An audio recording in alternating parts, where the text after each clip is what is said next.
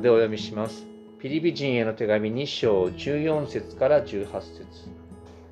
すべてのことを不平を言わずに疑わずに行いなさい。それはあなた方が非難されるところのない純真なものとなり、また曲がった邪悪な世代のただ中にあって傷のない神の子供となり、命の言葉をしっかり握り、彼らの間で世の光として輝くためです。そうすれば、私は自分の努力したことが無駄ではなく、労苦したことも無駄でなかったことをキリストの日に誇ることができます。たとえ私があなた方の信仰の礼拝という生贄に添えられる注ぎの捧げ物となっても私は喜びます。あなた方すべてと共に喜びます。同じようにあなた方も喜んでください。私と共に喜んでください。以上です。今日はこのところから輝く人たちと題して御言葉を取り次ぎます。皆さんおはようございます。えー、新型コロナウイルスの感染拡大がですね、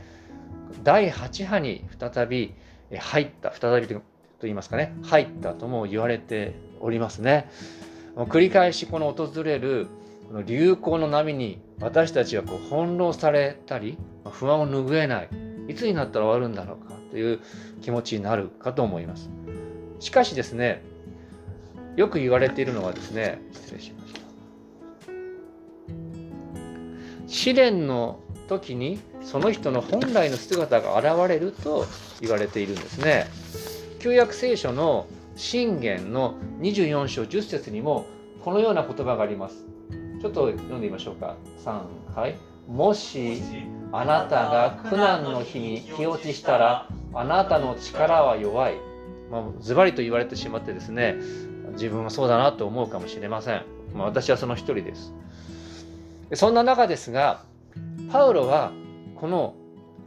手紙を書いている今、福音のために投獄されて裁判を受けることになっていました。そしてその時同じくしてピリピの人たちも信仰の試練にあっていたわけです。ローマの社会の中にあって信仰を貫くという中で。実はですねそれはかつて神の民がエジプトから脱出して荒野をさまよっている時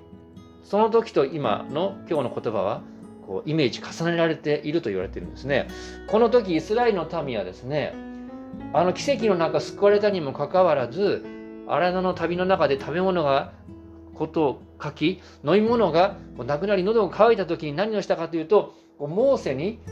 歯向かって昔の御言葉ではつぶやいて今不平を言ってそしてモーセを石打ちにしようとしたとこの神様の奇跡によってエジプトから救われたけれども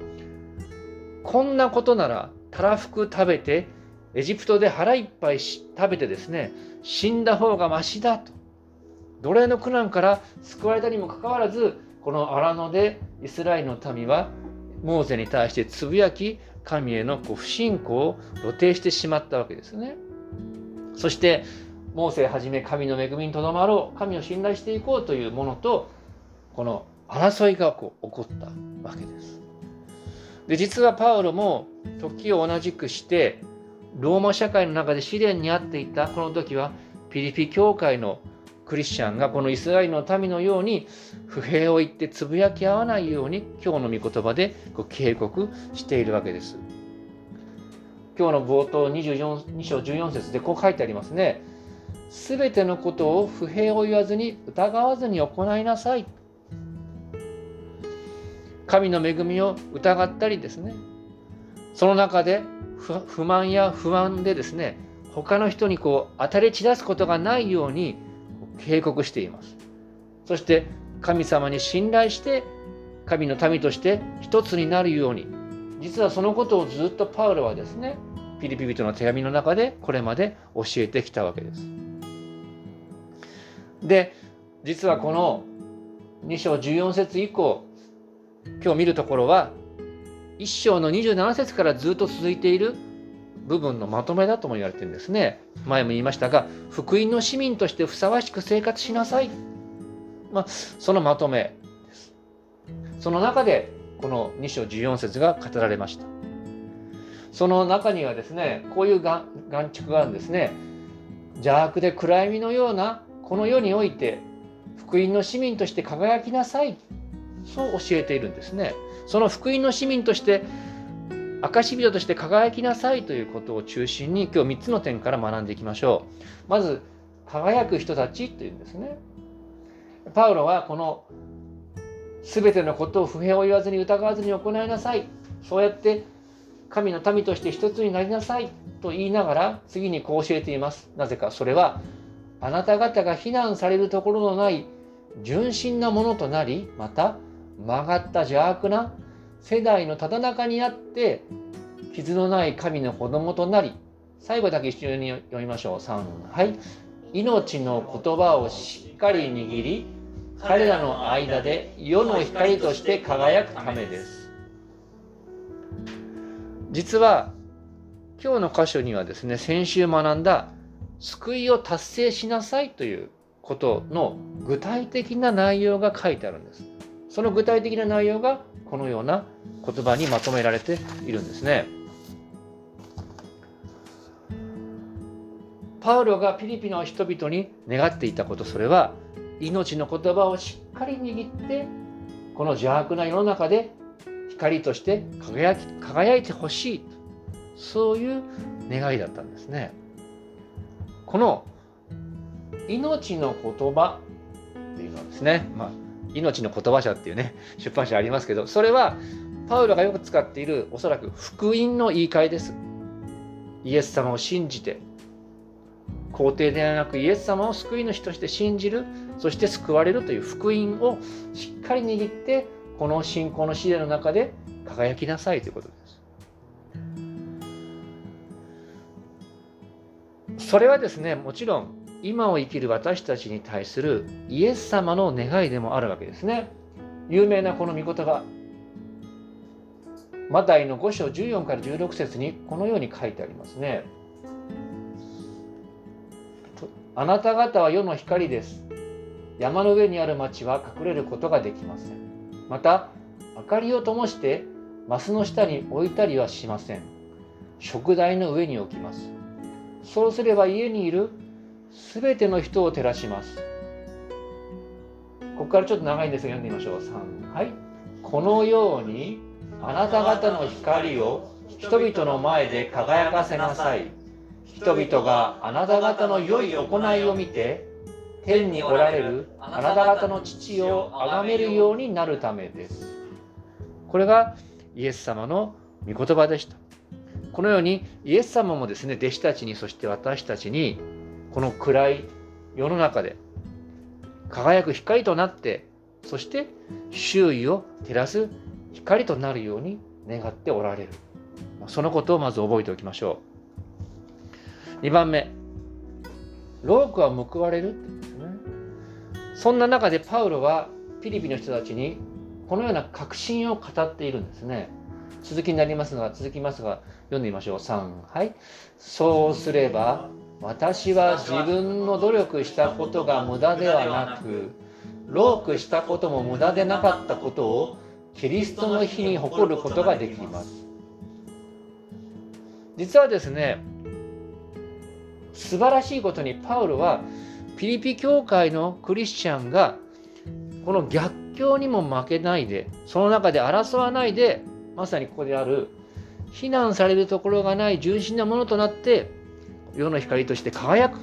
そう確信していたんですね。なぜそう言われる言えるか。実はですねこのちょっと難しいこと言いますけどもこの2章16節の言葉元の言葉でですねそうすればっていう言葉なんですけど難しいこと言うとギリシャ語でホティっていう言葉なんですね。英語のザット。でどう捉えるかっていろんなあの解釈があるんですけどそれはあの理由とかですね事実を表す時に使われると。つまりそうすればっていうとあなたがそうしないとダメですよって読めるんですけどもこれをですねそうじゃなくて何て言うんでしょうかね。そうであると。彼の事実の確認としてこのそうすればの元となるホティという言葉を捉えることができるわけです。ちょっと難しいんですけどももうちょっとあの優しく言いますとですねこういうことなんですね。パウロはここで何言いたいかというと彼自身がこの世の生涯を終えた時につまり全てが完成する未来でイエス様と再会する時にピリピンの教会の人たちを神様の前で誇ることができるって言ってるんです。なぜかそれはピリピンのクリスチャンの人たちが逆境にもめげずに信仰を捨てなかった。荒野のイスラエルの民のようにつぶやいて滅び滅ぶことがなかった。そうやってまあ神様の前であるところでは自分の冠のように自分を通して救われ座った人をイエスの前に誇ることができると言ってるんですね。あの人を自分のお子さんとか生徒さんに教えた人なのは分かると思うんですけどなんで言ったのにできないのとかってがっかりしますけれどもパウロはそうじゃなくてピリピのクリスチャンの人たちが教えた通りしっかり信仰を守ることができてそれをイエス様と再会の日に誇ることができるとそう確信しているということをですねここで、え、語っているわけなんです。ピリピのクリスチャンが逆境に負けずに信仰を全くできるっていうことがこの御言葉の前提になっているんですね。それは私たちへの期待と信頼にもつながるんです。なぜそのように私たちはまあパウロは今生きていませんけどパウロや神様からそのような信頼を得ることができているか。その確証が実はですね神様ご自身にあるからなんですね。このピリピリとの手紙でいくつか出てくる名言のうちの一つ二つ先週と同じく挙げておきました。あなた方の間で良い働きを始められた方神様はキリストイエスの日が来るまでにそれを完成させてくださると私は確信しています。一章六節ですね。二章十三節先週見た言葉ですね。これ読んでみましょう。三はい。神は御心のままにあなた方のうちに働いて志を立てさせことを行わせてくださる方です。先週言いました。神様がピリピンの人たち私たちの心あるいは教会の中に精霊によって働くから私たち喜んで神の御心を行いたいという意志が与えられる。それは私たちもそのために前進しますけどもと同時に精霊が私たちの中にこう働いてくださるというそういう確証があるわけです。このように労苦は報われる。その根拠。私たちが主の証人として輝くというその確信。それは神ご自身の確かさにあるということが2番目の大事な点です。最後ですね。共に喜ぶです。パウロは今日の箇所を締めくるにあたってこのように言っています。2章1718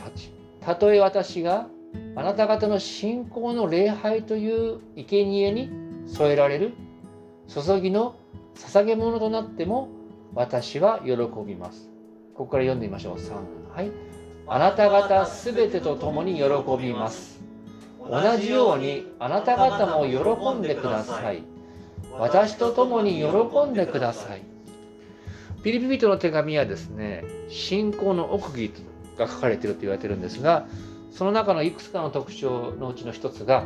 喜びの手紙って言われてるんです。喜びという言葉がたくさん出てる。繰り返しになりますが、逆境の中でもこう喜べる、喜びなさいという、そういう希望が語られた手紙です。実はこの17節の前半、礼拝という生贄とかですね、注ぎの捧げ物というのは、旧約聖書の神殿の捧げ物のイメージなんです。でこれをですねいろんな学者が議論して何を言ってるかというともしかしたらパウロは自分が死刑になることを覚悟してたんじゃないかっていう人もいますしいやそうじゃなくて今受けている投獄されていて裁判に遭っているそのこと自体が試練であってそれが苦しみの捧げ物だと捉えることができるとも言われています。まあ、何はともあれパウロがここで獄中で苦しんでいることそれさえもですねあなた方のための喜びの犠牲神への聖なる犠牲として喜んでいるとパウロは言っています。しかしここで大事なことはですねパウロが苦しみの連帯ということをですね強調しているんです。ごめんなさい。ある、まあ、ある方、韓国人のクリスチャンの方が昔言ってたんですけども、苦しみは共に担うと半分になるって言うんですね。そのようにですね、パウロは、私は苦しんでいるだけじゃなくて、まあ、その前にピリピの皆さん、あなた方は信仰の試練にあっていますね。その中で争ってはいけませんよって言いながらも、実はあなた方だけじゃなくて思い出してください。私も信仰の苦しみに遭っているんですよ。仲間ですよ。という、そういう連帯を呼びかけているんですね。まあ、そのような苦しみの連帯、その招きというのは、実は私たちにも開かれているんですね。私たちはですね、同じ労苦を担う仲間がいる時私たちに逆境を乗り越えるこの力が与えられます毎週やっているがん哲学外来カフェ昨日今日先生がよく言うんですね。マイナスかけるマイナスはプラスだどういうことか。マイナス落ち込んだ人がプラスの元気な人と会うとプラスかけるマイナスはマイナスになってしまってかえって落ち込んでしまうというんです私はあんなに元気になれない。でもまあ落ち込んだ人同士がですねまあこういう言い方がふさわしいか分かりませんが同病愛憐れむじゃないですけど同じ苦しみを私も経験しています。経験しましたというその苦しみが共感になるとですねそこからプラスが生まれるというそういう考えです。そのようにパウロはピリピのクリスチャンに対してそしておそらく今の私たちに対して苦しみの連帯を呼びかけて有名なパウロのこんな御言葉も失礼しました。ありますね。失礼しあ今日書かなかったね。引用しつつと忘れましたけどもですね第一コリントの10章13節皆さんのこのレジュメにあると思いますけどもこう書いてありますね2ページの真ん中のあたり第一コリント10章13節あなた方が経験した試練は皆、人の知らないものではありません。神は真実な方です。あなた方を耐えられない試練に合わせることはなさいません。むしろ、耐えられるように試練とともに脱出の道も備えていてくださいます。このとても有名な御言葉ですね。いろんなところに共感するかと思いますが、今日はですね、この前半の部分、前半。あなた方が経験した試練は皆人の知らないものではありません。私も知っていますよ。多くの兄弟姉妹も知っていますよという、そういう連帯があるということですね。実は、この試練の種類こそ違いますが、教会には共に福音のために労苦する仲間が集っているわけですね。しかしそれで苦しい辛いで終わりではない今まで皆様にもお話ししましたようにパウロはその先にある恵みをも私たちに教えているんですね。それは苦しみはですねイエス様の十字架を担う弟子の恵みでさえあるという信仰に基づいています。このピリピの一章の29節このようにパウロは励ましていますね。前にありますが読めるかと読んでみましょう。3はい。あなた方がキリストのために受けた恵みは、キリストを信じることだけでなく、キリストのために苦しむことでもあるのです。ピリピ1の29。まあ、苦しみはイエス様の十字架に預かる恵みですよ、弟子の道ですよということですね。しかし、それで終わりではなくてその喜びをも共有するべくフィリピンの人々や私たちをパウロは招いています先ほど読んだ御言葉あなた方すべてと共に喜びます同じようにあなた方も喜んでください。私と共に喜んでください。先ほど苦しみは2人で分けると倍になると言いましたが喜びはですね2人で分けると一緒に分けるとそれも失礼しました苦しみは分けると半分になりますが喜びは分けると倍になるとそういう続きがあるんですねそのようにパウロは今の苦しみの中私は喜んでいますがあなた方も共に喜んでくださいとピリピの人々を私たちを招いていたんです。なぜそう言えるかいろんな理由がありましたがずっとパウロがこの中で語ってきているその先に栄光のゴールがあることを彼は知っていたからです。その先に栄光のゴールがあるとなると